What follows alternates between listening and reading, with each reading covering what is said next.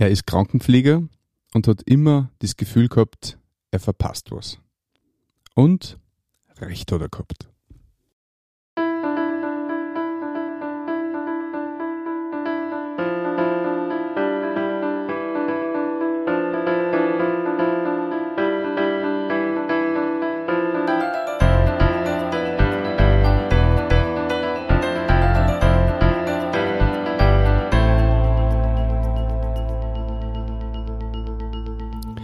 Dich und herzlich willkommen. In diesem Kanal geht's um Gottes Willen. Wir reden über biblische Themen und vor allem um die Geschichten, die Gott mit Menschen schreibt. Bei mir zu Gast ist jetzt ein lieber Freund und zwar der Bernhard. Herzlich willkommen. Danke Martin für dieses herzliche Willkommen. Mich freut es bin und ein bisschen aus meinem Leben erzählen darf. Sehr gern. Ja, schön, dass du das machst und bin schon sehr gespannt auf deine Geschichte, weil ich kenne es auch nur im Groben und mhm. ja, sind wir neugierig.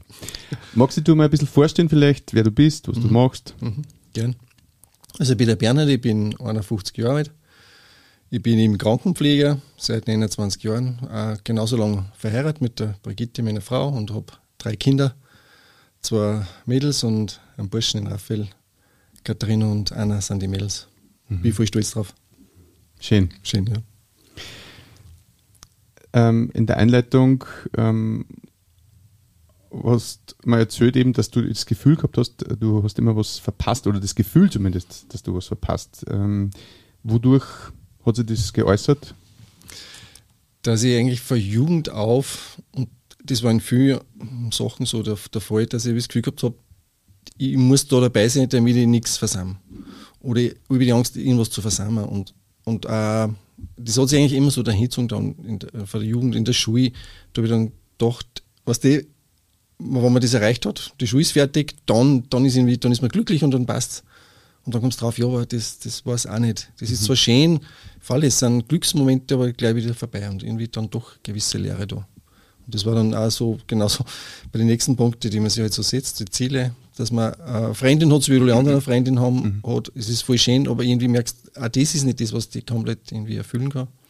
Und der Beruf genauso, wo ich einen Beruf habe, den ich bis heute voll gern mache und und echt ein schöner Beruf ist. Aber trotzdem auch das erfüllt er nicht. Und, und das habe ich dann irgendwie gemerkt, da bleibt irgendwie eine Lehre zurück. Mhm. Und das hat mich irgendwie noch irgendwie weitertrieben. Dass ich mhm. wusste, okay, da ist noch was, was, was mehr gibt, mhm. als wie das, was man da auf der Erden kriegt. In was für ein Alter warst du da, wie diese Fragen sich immer dringlicher gestellt haben? Also das, das, das ist eigentlich schon von Kind auf. Also ich bin bei meinen Eltern so christlich-katholisch erzogen worden. Und ich habe auch da von den meinen Eltern, das sind äh, Bauern gewesen. Mhm. Und da habe ich schon mitgekriegt, ähm, Gott ist da und es ist wichtig, äh, dass man Gott an seiner Seite hat, irgendwie auch einfach dem, weil man als Hilfe braucht. Und gerade als Bauer bist du so viel abhängig für viele Sachen. Mhm.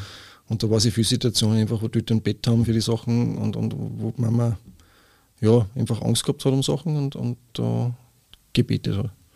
Und von dem her war für mich die Realität Gottes nie eine Frage. Und, und ja, aber dennoch habe ich nicht dort nach ihm gesucht. Also dort mhm. habe ich nicht nach dem Glück gesucht. Mhm. Du warst ja Krankenpfleger damals, äh, wie, wie du dann, du hast ja dann ein Erlebnis gehabt, beziehungsweise einen Auslöser mehr oder weniger, dass du diese Suche oder dieses Thema wieder neu aufgegriffen hast, oder? Ja, genau.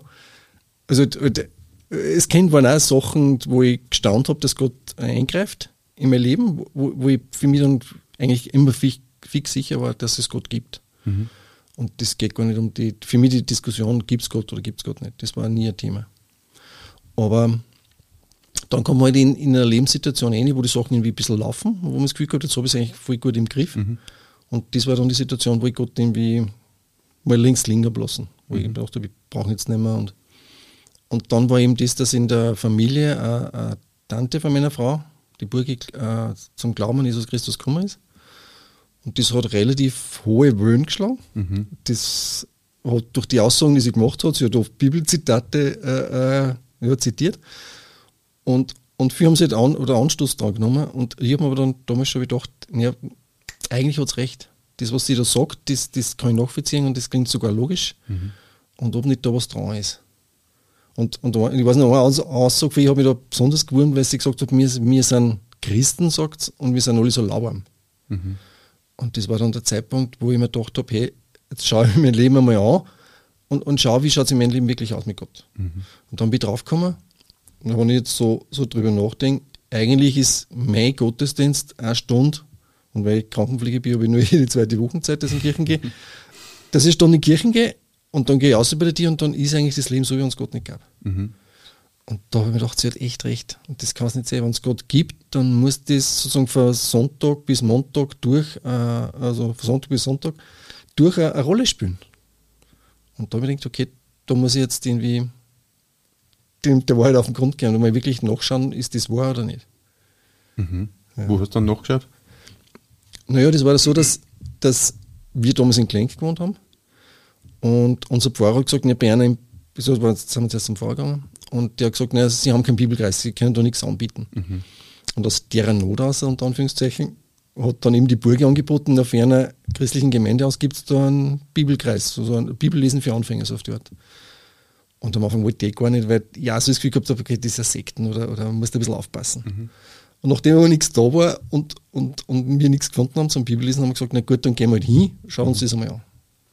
Und, und ich weiß noch ganz genau, wie wir da halt, es war in einem Wohnzimmer und wie wir da drin gesessen sind und das erste Mal, also ich habe mich auf das, was da gesagt worden ist, gar nicht konzentrieren können weil ich einfach nur geschaut habe, was, die, was sind das für eine Typen, kommt gleich einmal ein Logschein um oder, oder, oder was wollen sie von dir, rucken sie da an die Pelle. Und, und das war aber dann nachher zwei Abende, glaube ich, oder drei Abende ist spätestens komplett aus dem Weg gerannt. Mhm. Weil ich habe total gemerkt, das sind einfach liebe Leute, das sind ganz normale Leute, die haben auch eine Probleme und, und reden aber einfach offen drüber und, und, und sind aber doch einfach anders, so herzlich und, und, und ja, angenehm, echt als angenehme Menschen zu empfinden. Und ab dem Zeitpunkt dann habe ich mich wirklich konzentrieren können auf das, was ich eigentlich da her und ließ. Und ja, ich so, glaube ich, wirklich nur ein paar so Abende braucht, bis ich dann wirklich verstanden habe, um was es geht. Mhm. Und ja, äh, das Wichtigste, was man da, glaube ich, verstehen muss, oder was für mich da wichtig war, war, das, dass ich gesehen habe, okay, Gott ist nicht einer, den man nimmt, wie man braucht, sondern wenn Gott Gott ist, dann ist er sozusagen der, der mein Leben regieren sollte. Und dass ich der bin, der Sachen falsch gemacht hat im Leben und wo ich bei Gott um Vergebung bitten muss. Mhm. Genau. Und wie ich das dann checkt habe, dann habe ich es auch da. Und bin hingegangen und habe Gott meine Sünden gegeben und habe gesagt, bitte vergib mir für all die Sachen. Und seit du jetzt der, der Chef in meinem Leben. Mhm. So. Wie hat das deine Frau aufgenommen? Sehr positiv, weil die hat das Ganze schon viel früher durchlebt. Aha die hat, äh, da war 1996 gegeben so eine Evangelisationswoche in Steyr. Und da ist sie hingegangen, da sind jeden Tag am Abend Vorträge gewesen. Und da hat sie voll begeistert eigentlich das aufgenommen. Sie hat mich dann einmal sogar mitgenommen, wobei, wie soll man sagen, fast mitgeschleift. Im Nachhinein werde ich sagen. Aber äh, mir hat es nicht gefallen. Aber sie war voll begeistert damals. Und, und sie hat sich dann dort schon für Jesus entschieden in der Woche. Und hat es mir aber nicht gesagt. Und das war wahrscheinlich ganz weise, weil, weil ja, ich glaube, Männer oder ich zumindest als Mann da sehr, wie soll man sagen, stur ist und sie eh nicht gern sowas sagen lässt oder so. Mhm. Und jetzt hat es einfach nur halt für mich bett und, und, und geschaut, was sind halt Gelegenheiten, was mir mit dem Thema konfrontieren kann. Und eh, es ist eh Gott, der an die Herzen der Menschen wirkt und ja, da Mensch wirkt. Und zum Glück habe ich darauf reagiert. Also der Frau war schon gläubig, wie du diese Erkenntnis beim Bibelkreis gehabt hast mhm. und hat genau. das aber nicht gesagt vorher. Richtig. Genau. Lustig. Genau. Aber trotzdem habe ich gemerkt, es hat sich schon ein bisschen was geändert in ihrem Leben. Weißt du, dem, weiß nicht. Ich finde halt, wenn Leute ihr Leben wirklich Jesus übergeben, dann, dann ändert sich auch was im Leben. Das, das ist einfach sichtbar. Mhm. Sicher oft oder meistens in kleinen Schritten, aber es tut sich was bei den mhm wie, also du hast quasi erkannt, was Sache ist, was, mhm. was äh, Gott von dir möchte, nämlich dass du deine Sünden vor ihm bekennst und dadurch dann sozusagen deine Sünden auch vergeben werden. Mhm. Und wie ist das dann weitergegangen? Ja, dann, dann haben wir ähm, geschaut, wie, wie, wie leben unser Christenleben jetzt sozusagen. Wir haben uns dann bewusst als Christen bezeichnet. Mhm. Wir wollen Jesus nachfolgen, Jesus Christus. und das tun, was er sagt. Und da ist uns gleich klar gewesen, okay, es gibt eigentlich nicht so die Einzelchristen, die allein unterwegs sind, sondern man sucht sich irgendwo eine Gemeinde oder eine Gemeinschaft von, von Christen, die zusammenhalten, die miteinander den Weg gehen, weil man das auch wirklich braucht. Das haben wir in den Jahren jetzt erlebt, dass, dass das voll wichtig ist, dass man wen hat, der ermutigt, unterstützt und, und allein bei den praktischen Sachen ist voll, voll klasse, wenn man da, wenn man seine Seiten hat. Und dann war für uns irgendwie kurz die Überlegung, okay, wir haben Booster in Steyr gibt es mehrere Gemeinden, christliche. Und dann haben wir überlegt, sollten wir uns die Uli anschauen und so. Und, und wir haben gesagt, aber eigentlich, wir kennen die Leute aus der Gemeinde schon, wo wir halt in Bibel lesen waren und, und wir fühlen uns da voll wohl und, und, mhm. und warum sollten wir jetzt da groß noch suchen anfangen und, und sagen, haben uns dann da der, der Gemeinde angeschlossen. Mhm. Und haben selber angefangen, dass wir halt regelmäßig in der Bibel lesen und dass wir schauen, das, was wir da lesen, wie können wir das in unser Leben einbauen ganz in praktischen Sachen. Das fängt an beim Umgang überhaupt mit, mit Menschen überhaupt. Was ist wichtig, was, was tut dann gut und, und auf was muss man schauen. Ganz die normalen Sachen eigentlich, aber auch was, was Ehe anbelangt, was ist wichtig, wie geht man miteinander in die Ehe um, Kindererziehung. Da sind auch einfach einige Sachen gewesen, wo wir gesehen haben, okay, das, das müssen wir neu angehen oder anders zu machen. Ja, es ist eine spannende Geschichte, die mhm. bis heute nicht eigentlich aufgehört hat. Mhm. Es gibt immer wieder was Neues und es gibt immer wieder was zum Ändern und zum Verbessern. Mit Gottes Hilfe. Diese Gemeinde, wo sich angeschlossen habt, ist aber jetzt weder katholische Kirche, noch evangelisch, noch irgendwie sonst irgendwie offizielle Kirche, sondern ist Ortfreikirchen, oder? Genau, so Ortfreikirchen. Genau. Okay. Also es, es gibt es offiziell nicht, muss man sagen. Es gibt da keinen offiziellen, mhm. keinen Bund oder sonst irgendwas dazu. Und was ist da die Grundlehre oder die Aussage von der Gemeinde? Kann man das in Ansatz sagen? In Ansatz ist ganz schwierig. Du brauchst mehrere Sätze auf alle Fälle. Aber, Aber ist, es eher, ist es eher katholisch dann? Oder also das Nein, es hat jetzt mit der katholischen Kirche gar nichts zu tun, auch mit der evangelischen Kirche nicht. Also mhm. überhaupt mit keiner anerkannten Kirchen. Es ist einfach auf Gruppen von Christen, die in der Bibel zum Lesen angefangen hat, gesehen hat, dass Jesus äh, der Retter ist, mhm. der Herr. Die gesehen haben, okay, in der Bibel sieht man, dass da Versammlungen gibt für so Gläubige mhm. und die sich da nach den Richtlinien sozusagen nach der Bibel äh, dementsprechend versammeln und treffen jeden Sonntag. Mhm. Also es gibt jetzt keinen Pfarrer oder einen Pastor oder so? Nein, es gibt keinen Pfarrer und es gibt keinen Pastor. Wir, wir versuchen eben, dass man da in die praktischen Sachen, die was Gemeindeleben anbelangt, das so leben, wie, wie es in der Bibel drinnen steht. Mhm. Und da steht eigentlich drin, dass, dass er jeder sozusagen die Verantwortung hat, dass er einen Beitrag bringt als, als ja, der, der des, rettet worden ist, als Teil mhm. des Ganzen, ja genau. Mhm. Interessant. Ähm, wie geht es denn da jetzt mit dem Gefühl, dass du was verpasst?